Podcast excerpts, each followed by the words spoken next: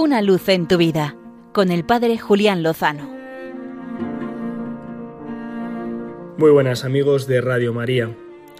Continuamos repasando en este espacio los dones y regalos recibidos en la Jornada Mundial de la Juventud del año 2011, hace ahora justo 10 años. Una de las experiencias más hermosas consistió en la acogida de los peregrinos de las distintas partes del mundo.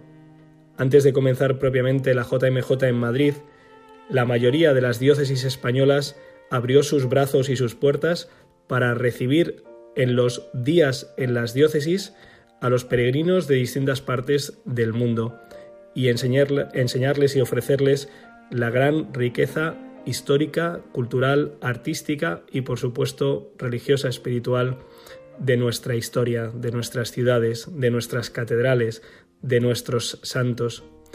Recuerdo haber pasado por distintas ciudades al terminar la JMJ y cómo me comentaban la impresión que les había causado recibir a numerosos grupos de distintas partes del mundo que con su juventud y con su alegría renovaron y reavivaron la fe de aquellas ciudades.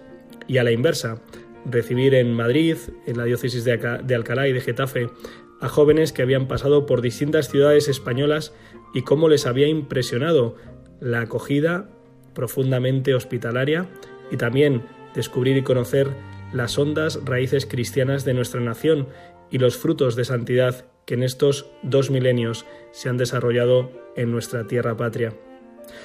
Y es que fue un descubrimiento para muchos de la catolicidad de la Iglesia, tratar y charlar, a veces con gestos y con pocas palabras, con cristianos de los cinco continentes, de distintas culturas, con distintos modos y formas, pero que creen en un mismo Jesucristo, Hijo de un mismo Padre, abrazados por la Virgen María, creyendo en que el Espíritu Santo guía la misma Iglesia católica, por eso es tan importante mantener la centralidad de la fe, aunque luego en nuestros modos y en nuestras formas seamos cada uno hijos de nuestra propia cultura.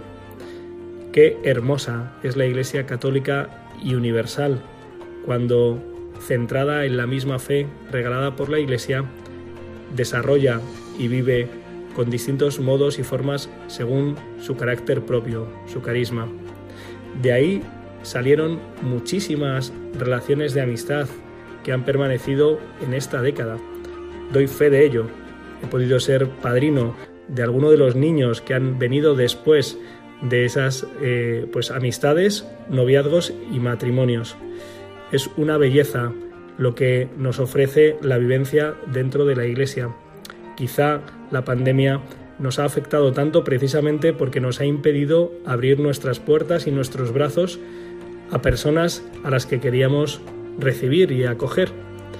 Ojalá pronto podamos recuperar esos gestos de acogida y de hospitalidad, de fraternidad, de comunión, de unidad que tanto bien nos han hecho en el pasado, que han hecho de nuestra tierra una tierra acogedora y hospitalaria, como lo fue hace diez años en la Jornada Mundial de la Juventud, que tanto bien nos hizo y que tanto bien hizo a los que vinieron hasta nuestra tierra. Y por eso podamos continuar avanzando en la fraternidad universal, unidos por una misma fe en nuestro Señor Jesucristo, con el cual de la mano lo mejor, sin duda, está por llegar.